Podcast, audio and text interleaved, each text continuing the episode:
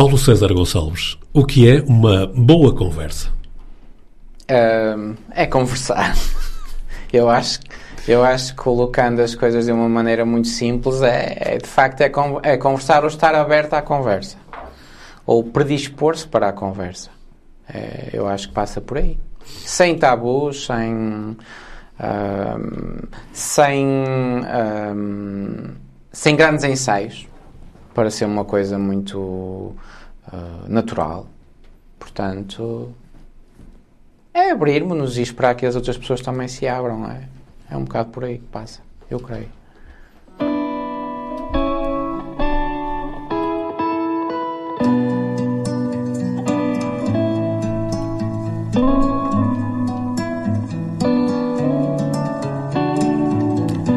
Paulo César Fernandes Gonçalves. Diz que nasceu no hospital, no antigo hospital, já que estamos em Guimarães, junto ao castelo, o que faz de si um, um vimbranense de nascimento mesmo. De si também diz que, e vou citar, Sim. não sou nada, nunca serei nada, não posso querer ser nada, à parte disso, quero pudim. Mas também o Paulo César também uh, diz de si, noutras ocasiões, que agradece por terem feito de si um fogo fato com memória. Mas agora, e se me permite mais uma autodefinição, diz-se autor, dramaturgo, nasceu em Guimarães, voltado para o Castelo da Fundação e, até ver, está vivo. E esta conversa é a prova, ou esta conversa que queremos manter, é a prova mais que provada de Sim. que está vivo. Paulo César, mas agora vem aquela pergunta clássica. Afinal, quem é o Paulo César Gonçalves? É isto ou ainda é muito mais? Uh, eu, eu acho que hum, isso, sem querer definir, ou melhor, sem querer que fique hum, uma definição truncada, porque pode, eu posso ser muito mais, uh, mas se me quisessem definir dessa forma, eu acho que era uma forma muito, vá lá, uh, correta, não, se calhar não, correta não, mas um, uma possível forma de me, de me definirem e, e, não, e não fogem à verdade portanto, sim. Ah. E, eu, eu, eu, e quanto à questão do é muito mais, eu acho, se calhar isso é, é, passa mais pelas, pelas pessoas que lidam comigo, que podem dizer isso ou podem dizer o contrário, têm toda a liberdade. Eu, eu não gosto muito de, de, de me autodefinir, por assim dizer. Eh, eu gosto é de escrever, pronto mais do que falar, muito mais do que falar. E gosta de pudim também. Muito. E ainda continuo sem perceber porque, o porquê daquele espaço no, no meio sem pudim. Porquê que não fazem um pudim sem aquela rodela no meio. É um desperdício. Será que um dia vamos ter o pudim uh, à Paulo César é, Gonçalves? É, espero que sim. Como temos o pudim à abade de Priscos? É, espero que sim. Eu, eu fui muito marcado pelos pudins da minha tia Rosa Maria, que agora ela vive no Algarve e, portanto, eu comecei a gostar de pudim por causa dela. E, e bendita. Paulo César Gonçalves, já agora, ainda nesta tentativa de fazer um retrato, ou apenas um esboço de um retrato, há dias escreveu isto, e vou citar: Gosto das pessoas por aquilo que acho que elas são. Era assim também que o Paulo César gostava de ser visto, ou quer, por aquilo que eu acho que o Paulo César é? Sim. Uh, acima de tudo, as pessoas têm. Lá está, têm essa liberdade, têm têm, têm a liberdade também de não gostar de mim, o que é, o que é ótimo, não sendo ótimo, porque é sinal de que não sou consensual, nem quero, nem quero. Portanto, o mundo é diverso uh, e eu tenho de aceitá-lo tal como ele é, e ainda bem. Uh, mas fico feliz Uh, quando, quando alguém demonstra que gosta de mim, sim, porque se calhar estou a fazer alguma coisa que marque essa pessoa, ou pelo menos que sugestiono para que algo possa ser uh, melhor, ou que acrescento, por assim dizer. Mas o Paulo César também pode ser definido como um menino, um menino de sorriso aberto, uma criança de há muitos anos que não sei se se reconhece nesta, ah, neste menino que estamos aqui a ver Sim, agora. Sim, eu, eu, não me recordo desse menino, recordo só uh, com fotografias, porque elas estão espalhadas pela casa dos meus pais, inclusive tá, há uma história engraçadíssima, porque eu tenho a minha tia Olívia, uh, que eu também fui criado com as minhas tias, não é? Eu fui criado em casa dos meus avós e quando eu nasci, parte das minhas tias ainda eram solteiras. E um, uma das minhas tias, a minha tia Olívia, tem muitas fotografias minhas em casa dela. E o meu primo, filho dela, acreditava, e ele disse-me isto, uh, quando era miúdo, acreditava que, que eu era uma espécie de. Mas ele é meu irmão, ele tem mais fotografias do que eu. Eu achava isto giríssimo.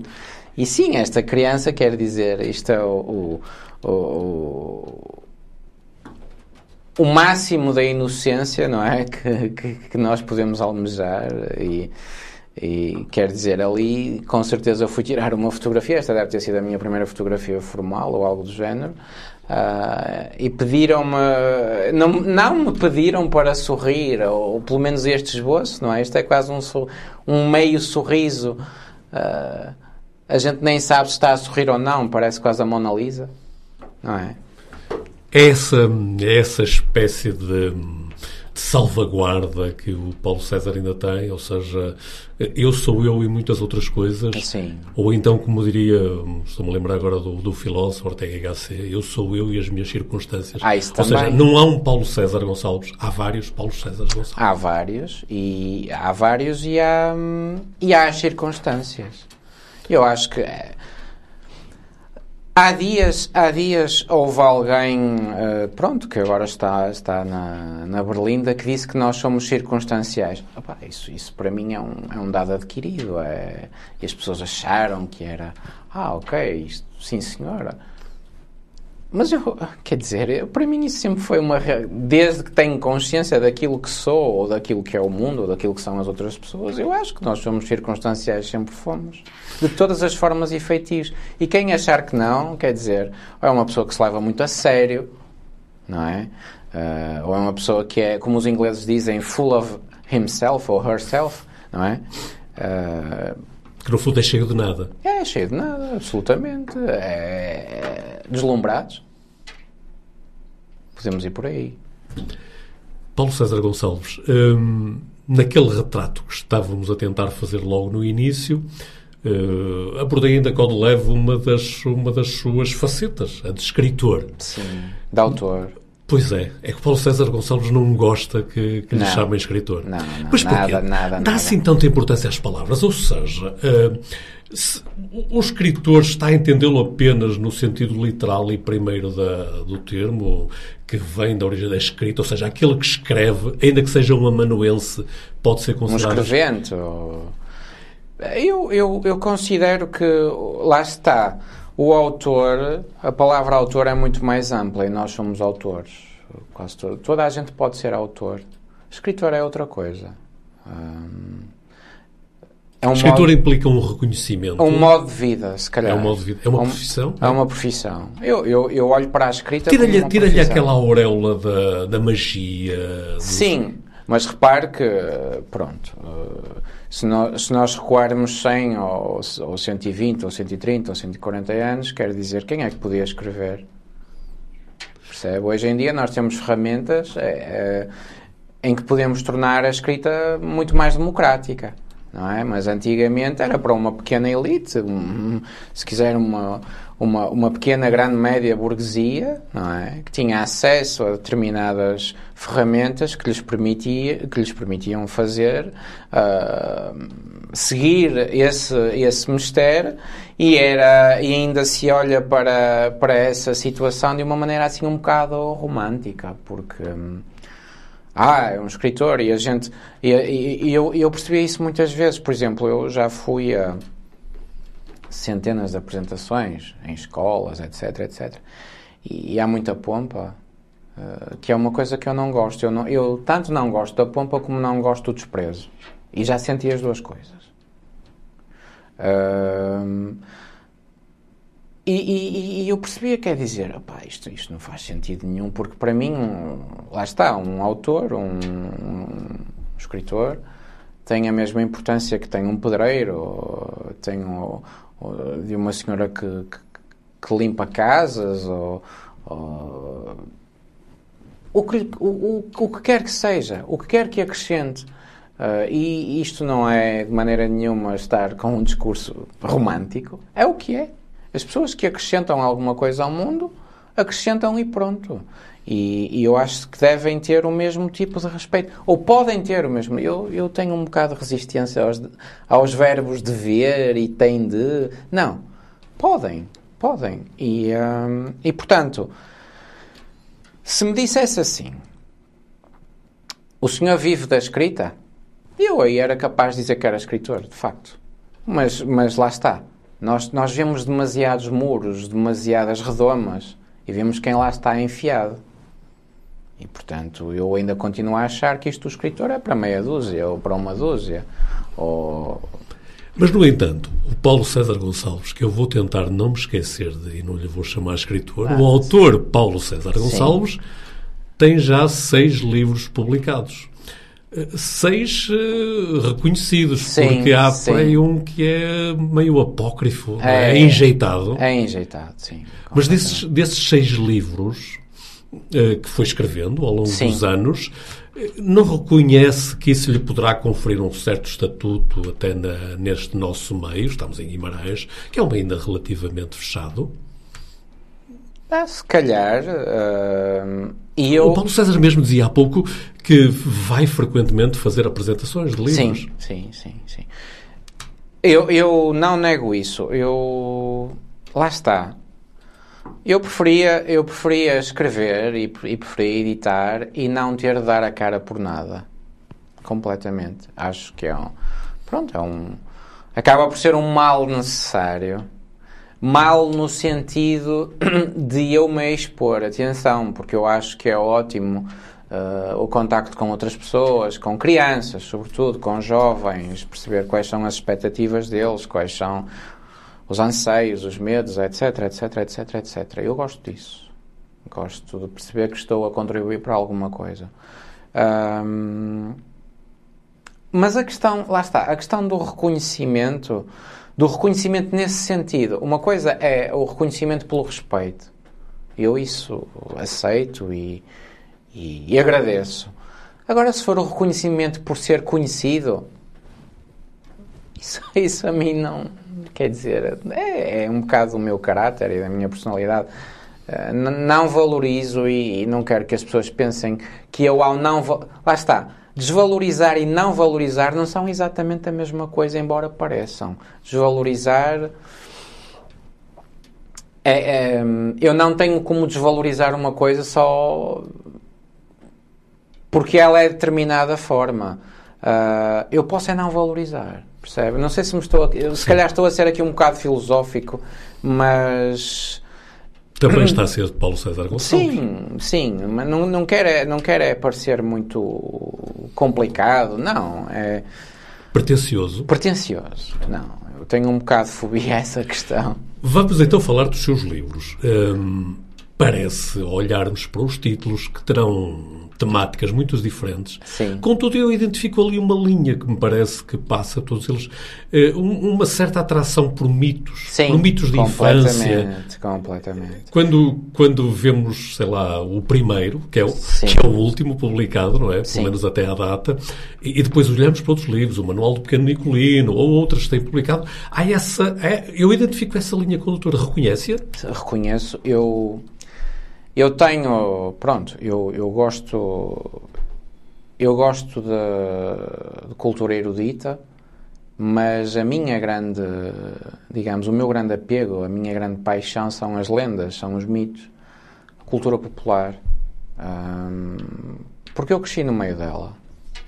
Uh, e por acaso eu tenho, eu tenho uma obra uh, inédita, não sei quando, quando é que ela virá cá para fora, Uh, mas tem tudo a ver com.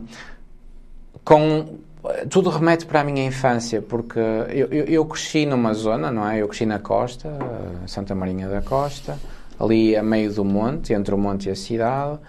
Uh, e portanto eu ouvia histórias de pessoas mais velhas relacionadas com bruxas, com, com os chamados corredores de fado, um, os espíritos, etc, etc, etc, etc. Isso, isso marcou-me muito. E os cheiros? Os cheiros. Falava-se uh, muito nos cheiros esta, das bruxas, esta época do, o azeite das bruxas. Sim, o, e a canela, e, e, e, e, o cheiro a carvalho queimado. Uh, esta época do outono, as castanhas.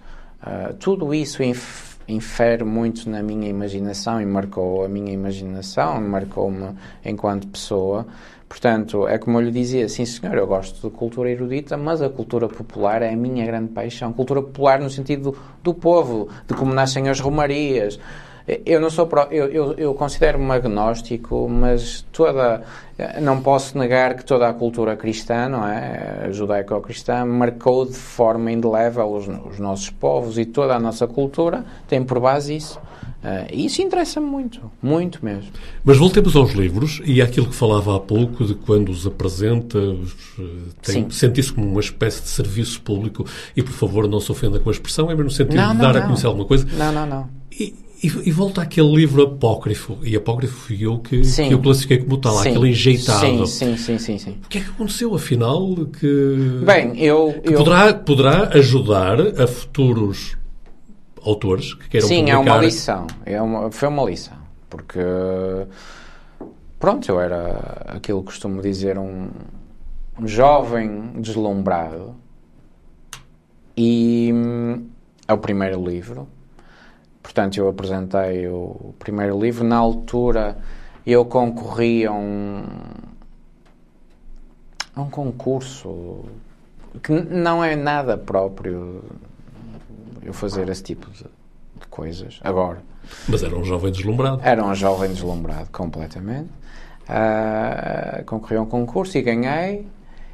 E depois. Uh, era do, o concurso era de uma editora. Eu fui ter com a editora, ao Porto, ali aos Aliados, na Rua do Almada, nunca mais me esqueci. E portanto eles ofereceram-me um contrato. E eu logo na altura achei o contrato muito estranho, muito, muito, muito estranho. Uh, e recu recusei o contrato, declinei, achei aquilo completamente abusivo.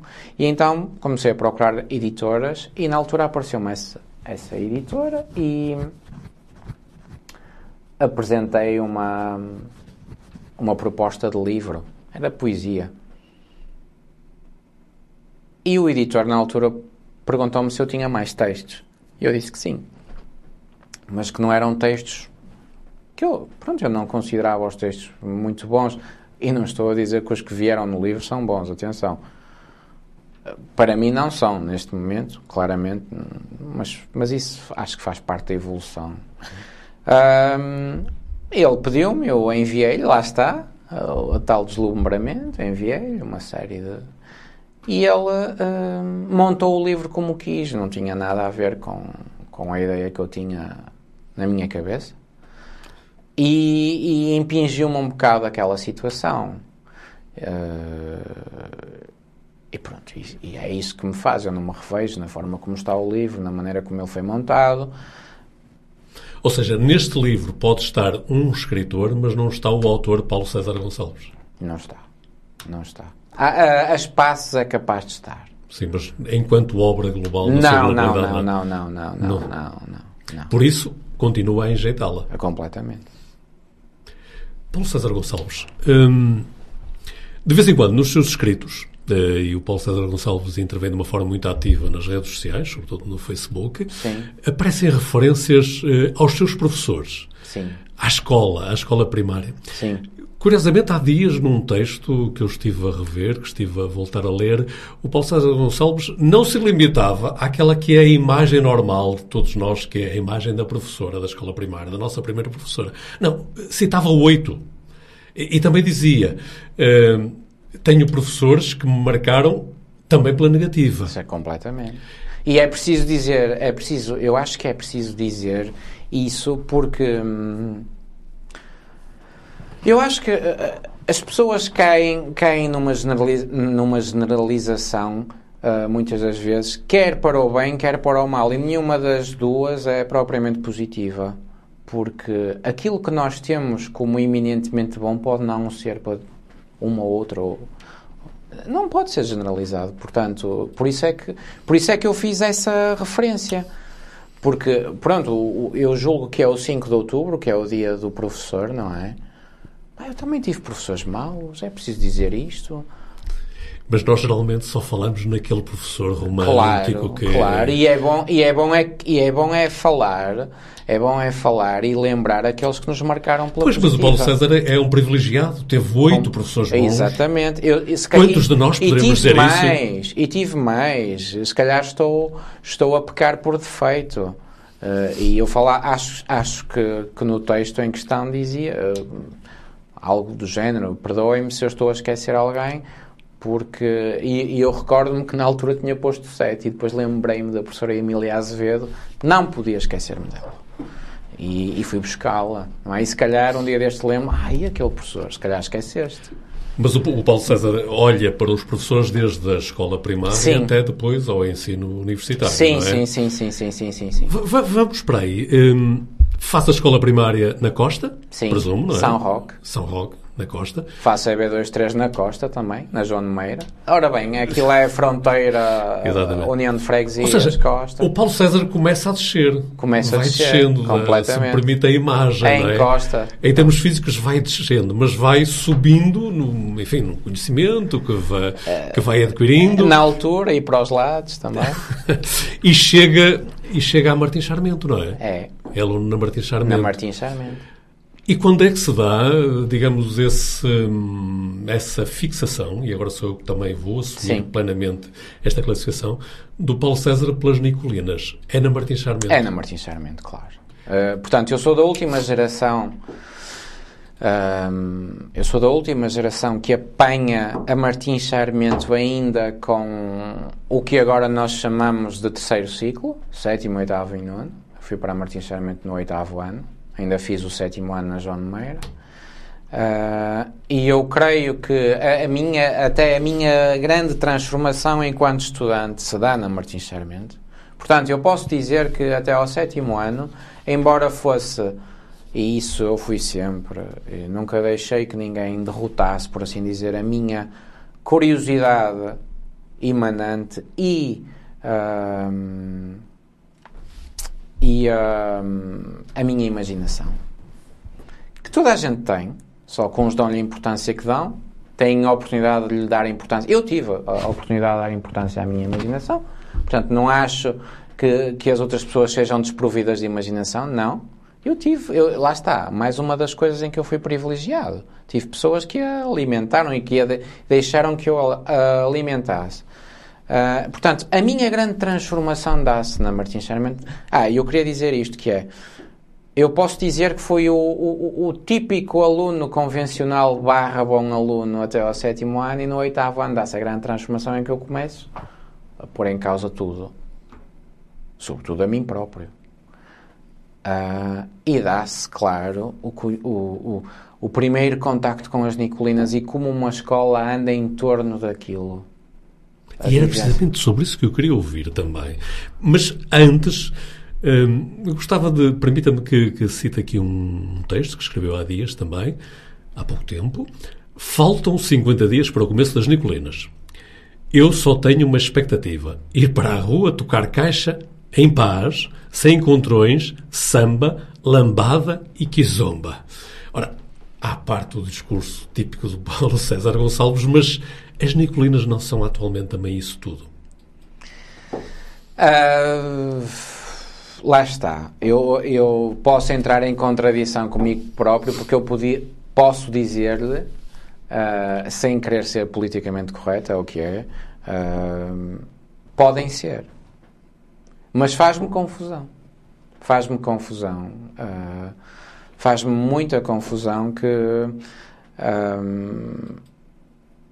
a gente queira ir para um cortejo, por exemplo, e, e, eu falo isto, lá está, também de uma forma um bocado romântica, porque dizem que uh, a noite do Pinheiro é a noite dos velhos. Claro que é a noite dos velhos, mas é a noite dos novos também.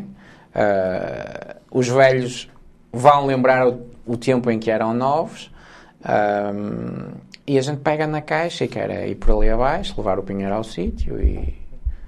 Só que depois é, é confrontada com aquilo que de pior trouxe, uh, ou que, que de pior veio em termos de massificação para, o, para esse número, não é? Porque havia alguém que dizia de uma forma, eu julgo que é uma, uma expressão muito uh, acertada que dizia o, o, número do pinheiro é o eucalipto das Nicolinas, e é verdade. Se por alguma forma esbate a importância dos, dos outros tempos. Sim, sim, sim. Se bem que, é assim, antigamente as Nicolinas eram, uma, eram umas festas de cariz elitista, isso também. Eu, entre o elitismo e a massificação, prefiro a massificação apesar de tudo.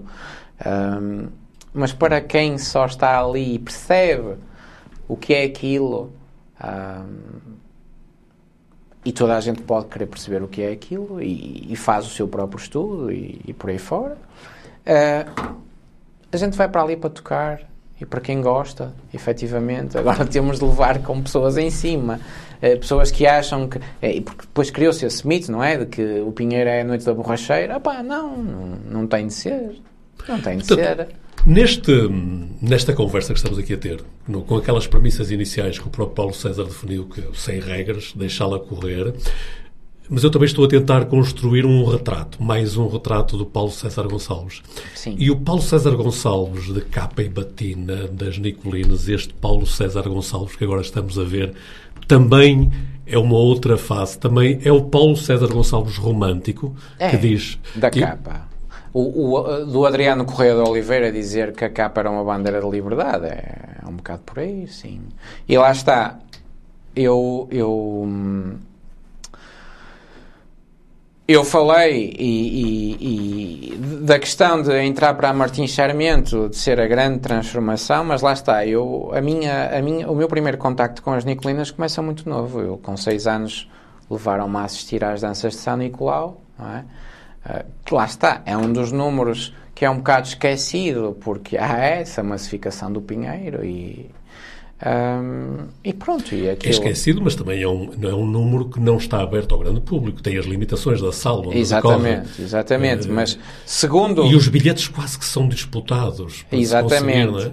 É? Uh, e o que é engraçado é que lendo testemunhos antigos Uh, Fala-se muitas das vezes que o antigo Jordão, que tinha uma lotação de 1200 lugares, uh, não enchia. Uh, o que não acontece agora. Não, agora se fizessem duas ou três vezes, eu julgo que enchia sempre. no estádio, éramos capazes de ter uma assistência interessante. Sim, ou no multiuso, ou uhum. por aí fora. mas se fizessem duas ou três vezes, se calhar tinham, tinham sempre a mesma procura, tinha Pronto, mas é por aí que eu começo. Eu, lá está, eu começo por ser. por ter esse, essa, essa fortuna, mais uma vez, de, de conhecer as Nicolinas muito novo. O mas o Paulo, César, o Paulo César Gonçalves, que gosta das Nicolinas, que gosta da tradição, não gosta nem um bocadinho de praxes. É, de praxes académicas. Não, não gosta. Como é que se explica? Como é, que, como é que este Paulo César salta tão rapidamente de uma tradição que adora para outra que, não vou dizer odeia, mas não gosta? Não, não gosto. Uh, mas porquê? Explique. Se é que tem uma explicação para isso. Tem, tem, tem várias. Eu, eu nunca gostei propriamente de, de imposições do porque sim. Uh, e o espírito da praxe é esse? É um bocado. Uh, eu sempre tive grandes dificuldades com. com um, sabe, eu, eu, eu, quando era miúdo, o meu pai, por exemplo, o meu pai esteve na tropa, esteve na, na guerra do ultramar e ainda havia aquela ideia de algumas pessoas, eu não, não estou a dizer que fosse o meu pai, mas pessoas com quem ele se dava e etc., diziam: ah, porque vocês precisam de ir para para a tropa, para serem homens. Eu achava aquilo. Já com 12 anos, isto é um absurdo completo. E então comecei a ganhar um bocado de asco. A própria, a própria situação do, do, daquilo a que chamavam, agora é o Dia da Defesa Nacional, mas na altura era. Ir à inspeção. Ir à inspeção. Inspeção. Mas o que é isto? Ir à eu tive a fortuna de não ter ido à inspeção coisa nenhuma. Mas recordo-me de ir a, a, a Braga, a, a um serviço qualquer, que eu não lhe sei dizer agora qual era o nome, mas era para adiar, porque, porque estava a estudar na universidade, não é? E, e, o fulano que me recebeu ficou muito indignado por eu querer adiar. Eu, mas, isso não, mas o senhor não tem nada a ver com isso? E ele ficou a olhar para mim muito sério. O senhor não tem nada a ver com Era isso? Um militar que Era um militar. Lá está. É. O senhor não tem nada a ver com isso. Eu é que sei, não é o senhor. Portanto, está aqui, eu tenho esse poder do meu lado, está aqui, não é, não é mais nada. E dei-lhe o papel e fui à minha vida. E, portanto, e, eu, e, e esse espírito da praxe de que Uh, quer dizer, vamos ser integrados à força? Não há outra, não há uma alternativa. Ou seja, voluntários à força. Voluntários à força, exatamente. E depois é assim, eu, eu, quero, eu quero reforçar. Eu não tenho nada contra a praxe no sentido em que as pessoas, se quiserem participar voluntariamente, está tudo bem. Agora, nós sabemos que essa questão do voluntariamente não é bem assim. Mas mesmo assim, Paulo César Gonçalves, quando nós vemos que em determinadas universidades a praxe dura praticamente um ano inteiro, mesmo essa participação voluntária traz, eh, enfim, traz problemas complicados, não é? Porque é um ano praticamente que se anda ali em festa. Sim, e, é e, às vezes não é festa. Pois. E a questão é que uh, o sítio uh, para onde eu fui estudar não era propriamente não era propriamente festa, porque houve houve muitos casos Houve muitos casos de miúdos, e estamos a falar de miúdos com 18, 19 anos, que saíram de casa dos pais pela primeira vez, estão deslocados, Uh, miúdos com, com, com traumas, miúdos fechados em casa durante um mês porque tinham medo de ir às aulas porque sabiam o que é que se ia passar. Uh, Recordo-me que naquela altura houve um caso, já não, não lhe sei dizer se foi um rapaz, foi uma rapariga que se tentou suicidar.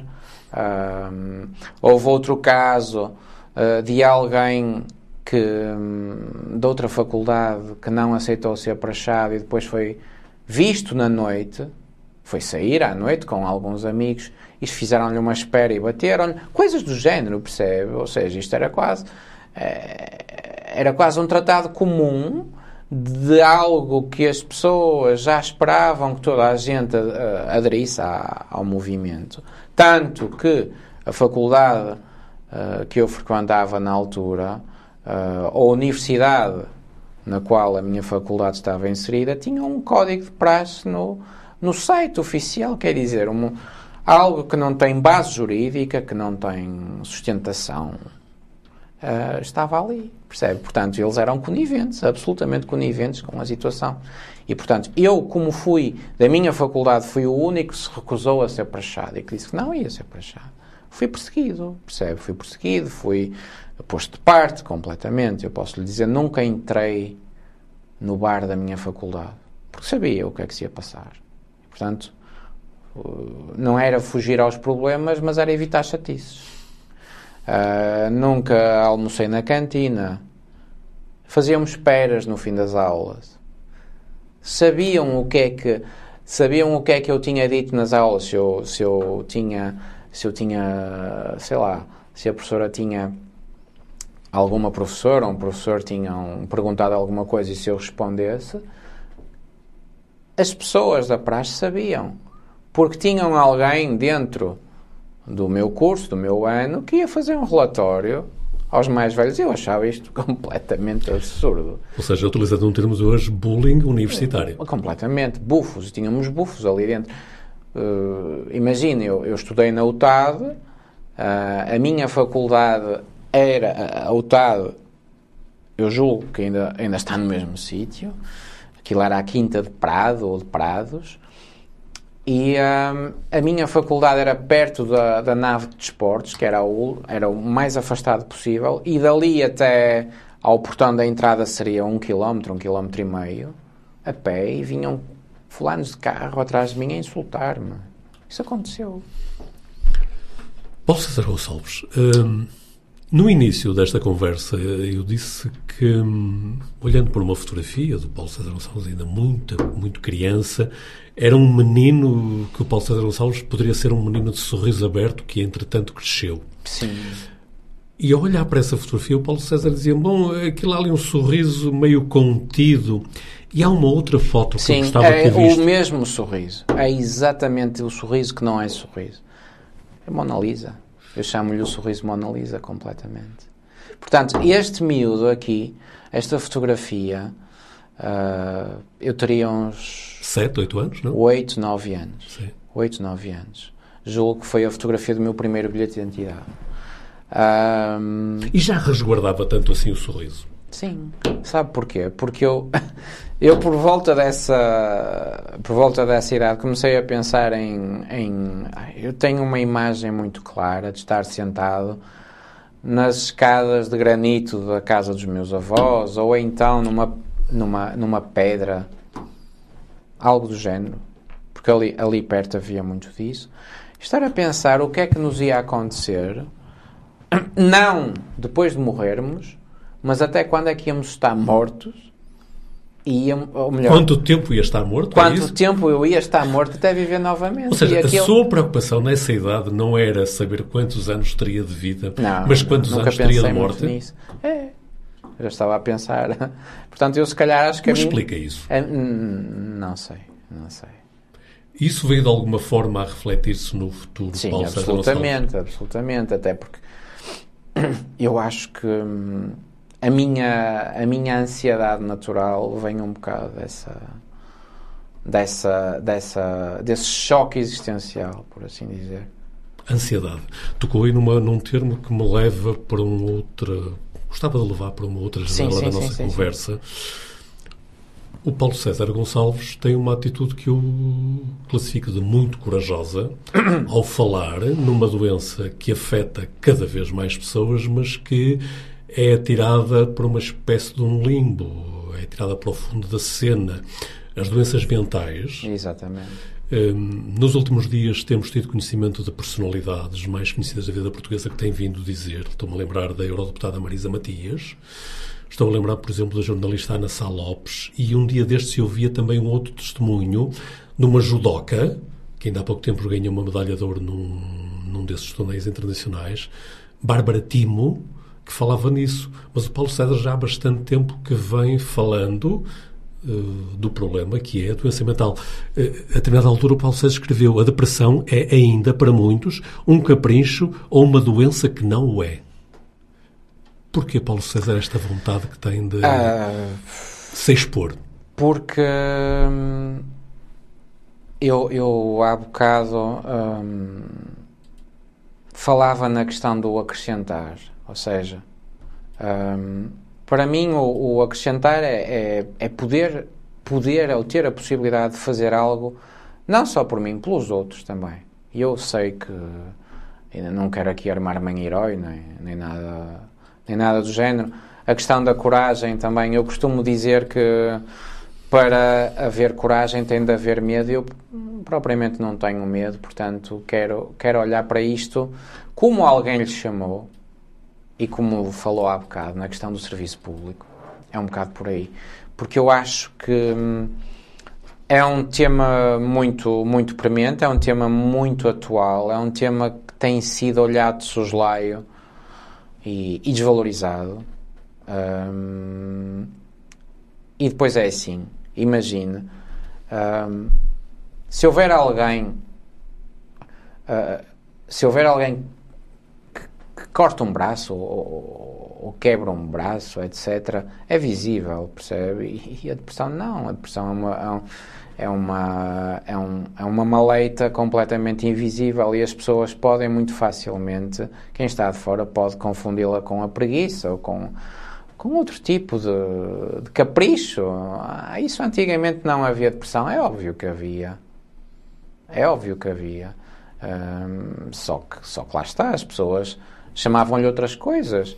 E depois também. Sim, está- é uma espécie de um estigma social também sobre é um estigma social e depois, e depois é isto que é. Eu, eu, eu não procuro nem quero de maneira nenhuma que se, que, que se transformem eh, em algo muito. Eu, eu não gosto muito daquele discurso de porque ninguém percebe.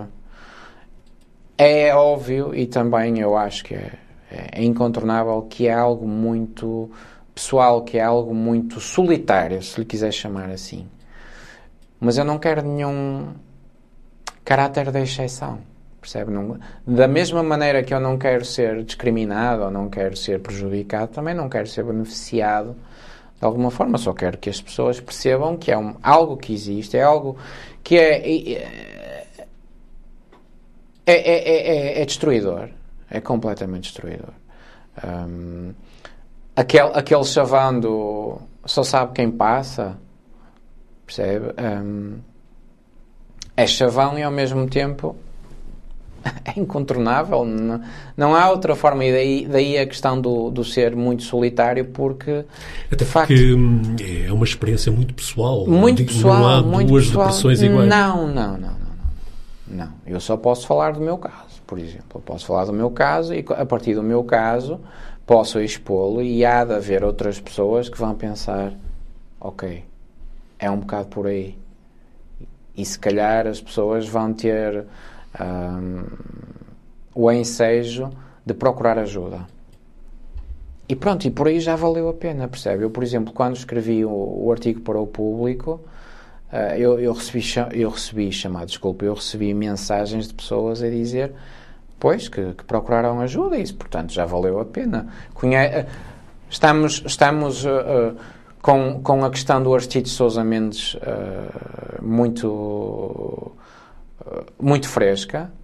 Um, e há aquela máxima do Yad Vashem que é o quem salva uma vida salva o mundo inteiro e sem qualquer tipo de pretenciosismo é um bocado por aí porque hum, quer dizer, quando alguém nos diz olha, eu li o teu texto, identifiquei-me e, e fui procurar ajuda porque muitas vezes não, não acaba bem. Aliás, o Paulo César, nesse mesmo artigo do Público, terminava dizendo não facilitem nem se deixem empardar, isolar pelo tabu. É exatamente. Há um tabu aqui. Não? É? Há um tabu muito grande. E, eu percebi isso, por exemplo, percebi e percebo todos, quase todos os dias. Um, eu, na semana passada, estive na Universidade de Coimbra a falar sobre este tema. Uh, a Associação Académica e, e, o Núcleo de Estudantes da Faculdade de Letras uh, acharam por bem pegar na questão do como, como houve o assinalar do, do, do dia da, da, saúde mental e, e do problema mental, uh, e eles fizeram uma semana dedicada a isso. Eu fui lá falar nesse âmbito. Um, e eu notei, eu notei na, na audi nas pessoas que estavam a assistir um, muita concordância, mas ao mesmo tempo muito medo em, em, em exporem-se ainda. E eu, eu respeito esse medo porque são, são miúdos. Permita-me a pobreza da comparação, mas estou-me a lembrar de uma imagem que é muito utilizada nos dias de hoje. Para outras circunstâncias, a doença mental também implica um sair do armário? Também? Ah, não é, não é pobreza. É, eu, eu pensei muito nisso. Eu pensei muito nisso, acredito. E não quero de maneira nenhuma desvalorizar uh, todas as outras situações que implicam o sair do armário, mas é um bocado por aí. É sem dúvida. Eu acho que é uma comparação à sua maneira muito acertada, assertiva até. Até porque hum, muitas vezes um sorriso pode camuflar eh, Cam choros terríveis. Camufla e, e, e vem-me logo à cabeça e eu falei nele também nessa, nessa palestra. Um, homem, um homem extraordinário, como foi o, o Robin Williams, que era capaz de fazer chorar e fazer rir na mesma medida. Uh, e ele. Há, há, uma história que, que não foi contada por ele, e isso só demonstra a grandeza dele também. Mas o Steven Spielberg contava que quando foi filmar a, a lista de Schindler para Cracóvia, para o antigo gueto de Cracóvia, um, que as filmagens eram tão duras para ele, pela, pela questão histórica, pela questão familiar até, uh, que o, o, Robin Williams ligava-lhe todos os dias ao fim do dia e ficava 15 minutos a fazer um stand-up só para ele, para o fazer rir. Ele dizia que aquilo era terapêutico. E mostra também a grandeza dele, porque ele era um homem destruído por dentro. E depois a questão da depressão também tem muito a ver com a questão da expectativa. Lá está. Eu acho que quando. Um, porque é que lhe chamam uma doença moderna, ou uma doença urbana, ou o que quer que seja? Porque também é uma questão da gestão das expectativas, quer dizer, o mundo cresceu, o mundo evoluiu, o mundo teve, teve o seu crescimento sustentado ou não, não interessa. Eh, e muitos de nós têm expectativas que acabam por ser expectativas uh, uh, legítimas ou não. E esta gestão da, da, das expectativas também pode conduzir à depressão, à ansiedade e todo tipo de problemas mentais. Percebe? E eu, por exemplo, posso lhe dizer que, e também escrevi um artigo sobre isto, parte da minha depressão, do, do meu estado depressivo, porque eu não sou depressivo, eu estou com depressão, o que é diferente. E isto não quer dizer que eu tenha de andar sempre triste. Eu, eu costumo dizer que um grande. É quase que uma felicidade. Não se é feliz, está-se. Não, não exatamente. O, até porque a felicidade muitas vezes é o caminho até ela. Chegamos lá e, ok, é isto. Não é? Uh, e, eu, e eu falava que um, um dos grandes aliados da depressão é o tédio. E eu tento manter a minha ora cabeça. Está, ora está, o Paulo César está-me a abrir também uma outra porta que eu gostava de falar consigo, que é quem, a, a, imagem que a maior parte de nós tem do Paulo César Gonçalves, não o conhecendo nesta profundidade, diria que é um homem em permanente atividade, uh, sempre a fervilhar de ideias, Sim. sempre com novos projetos que Sim. podem ser livros ou até camisolas, coisas tão diferentes quanto, quanto, isso, e foi pena hoje não termos tempo a falar também dessa, desse Paulo César Gonçalves. E, e poder-se a dizer como é que o Paulo César Gonçalves tem tempo para estar deprimido. Ah, pois, uh, lá está. Não é, não, é a questão do, não é a questão do tempo, é, é a questão de esquecê-lo ou de engavetá-lo. Ou, porque, porque lá está. Eu acho que quando nós uh, colocamos algo da nossa essência em prol, seja de um projeto, seja, sei lá, é, olha, em prol das pessoas ou em prol de outros, e de alguma maneira. Acabamos desiludidos e somos consecutivamente desiludidos, porque lá está, eu acho que o mundo funciona muito na, na base da confiança. Repara, nós. E, e, e, lá está, e agora eu é que vou pedir desculpa pela pobreza da, da, do meu exemplo, mas é o que me ocorre. Imagine a gente sai, a gente sai de casa e vai apanhar um transporte público. A gente confia que vai ter lá o transporte público e vai correr tudo bem e nós vamos até à cidade. Nunca estamos a contar que o transporte público, sei lá, tenha um bombista lá dentro. Percebe? Nós, o mundo, o mundo, o mundo funciona com base em elos de confiança. E, e, quando alguém quebra esse elo de confiança, deixa uma marca em nós. E nós vamos confiar outra vez. E alguém falha novamente. E torna-se a falhar novamente. E pensamos, ok, mas nós estamos a fazer a nossa parte. O que não quer dizer que eu nunca tenha falhado com ninguém. Muito pelo contrário. Mas nós estamos a fazer a nossa parte e as pessoas consecutivamente falham connosco. E isto deixa marcas. Portanto, essa questão do tempo vai por aí. Percebe? Nem é o tempo, mas é a circunstância. Porque o tempo, e, e desculpe se eu estou a ser muito filosófico, mas eu costumo dizer que não há tempo. O tempo somos nós. O nosso tempo, ou o tempo que há, é a nossa passagem. Não há, não há tempo. Nós passamos e pronto. E quando acabamos, deixa de haver tempo. E no seu tempo, quando é que começou a identificar de forma mais notória estes sinais, estes alertas que depois vieram a tornar-se de alguma forma persistentes? Sim, sim. Pronto, lá está. A questão da, da, da quebra dos elos, um, a própria questão, um, a questão de, de, de, da resistência à, à praxe. Uh, criou algo em mim, eu só depois vim identificar e depois foi clinicamente identificado como sendo uma coisa que se chama stress pós-traumático. Portanto, a minha, a minha depressão vem muito daí, percebe? Vem, evolui da questão do stress pós-traumático, que é estar sempre em alerta, hum, pensar que as coisas se vão repetir novamente e, e estar sempre em alerta é extremamente cansativo porque infere na nossa qualidade de vida, no, no sono, uh, em todo o resto. E parece que andamos sempre cansados. Mas o importante, e vou utilizar mais uma vez a sua expressão, é não se deixarem paradar? Não. É, é, exatamente, não, não se deixarem paradar. E, e, e, e, e, procurar e procurar ajuda e procurar ajudar e procurar ajudar-se porque acima de tudo não há receitas milagrosas nem podemos esperar que sejam os outros a fazer tudo por nós. Nós próprios temos de o fazer.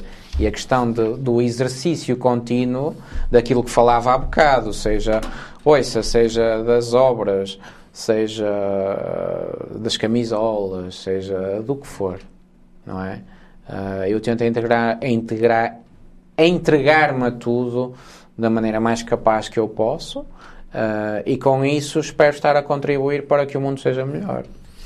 E agora, utilizando uma expressão bem vulgar neste género de conversas, o tempo chegou mesmo ao fim, precisávamos de mais tempo, não há, mas mesmo assim, Paulo César Gonçalves, nesta tentativa que hum, reconheço falhada, mas ainda bem, de construir um retrato do Paulo César Gonçalves, qual foi o tema de conversa que o Paulo César Gonçalves estava à espera que eu viesse a desafiá-lo e que, e que não o fiz? Uh, para ser sim, para ser uh, sincero, claro, sem, sem grandes rodeios, pensei que me ia falar também na questão do, do, do, do sistema educativo, que é algo que eu uh, recorrentemente, a que eu recorrentemente me refiro e, e, que sabe perfeitamente que eu sou profundamente crítico em relação a este sistema de ensino, que acaba por plasmar a sociedade da forma que ela é, como é, com as suas falhas, algumas virtudes, etc, etc, etc. E aí iríamos falar de Agostinho da Silva, ah, completamente. uma personagem de que ambos gostamos. Sim, muito. Mas isso poderá ficar por, eventualmente por uma outra conversa, porque Certamente. por hoje vamos ver ficar por aqui. Paulo César Fernandes Gonçalves, autor, dramaturgo, Nasceu em Guimarães, voltado para o castelo da Fundação e até ver, uh, está vivo. É vivo. E esta conversa demonstrou plenamente. Sim. Conversas ficam hoje por aqui. Uh, num destes dias voltaremos com, com quem quiser conversar connosco. Uh, a proposta é sempre essa, um desafio para conversar. Nos próximos dias podem ainda continuar a seguir-nos nas plataformas digitais do Jornal de Guimarães, quer seja na sua versão vídeo ou na sua versão áudio, porque por hoje é mesmo o ponto final das conversas.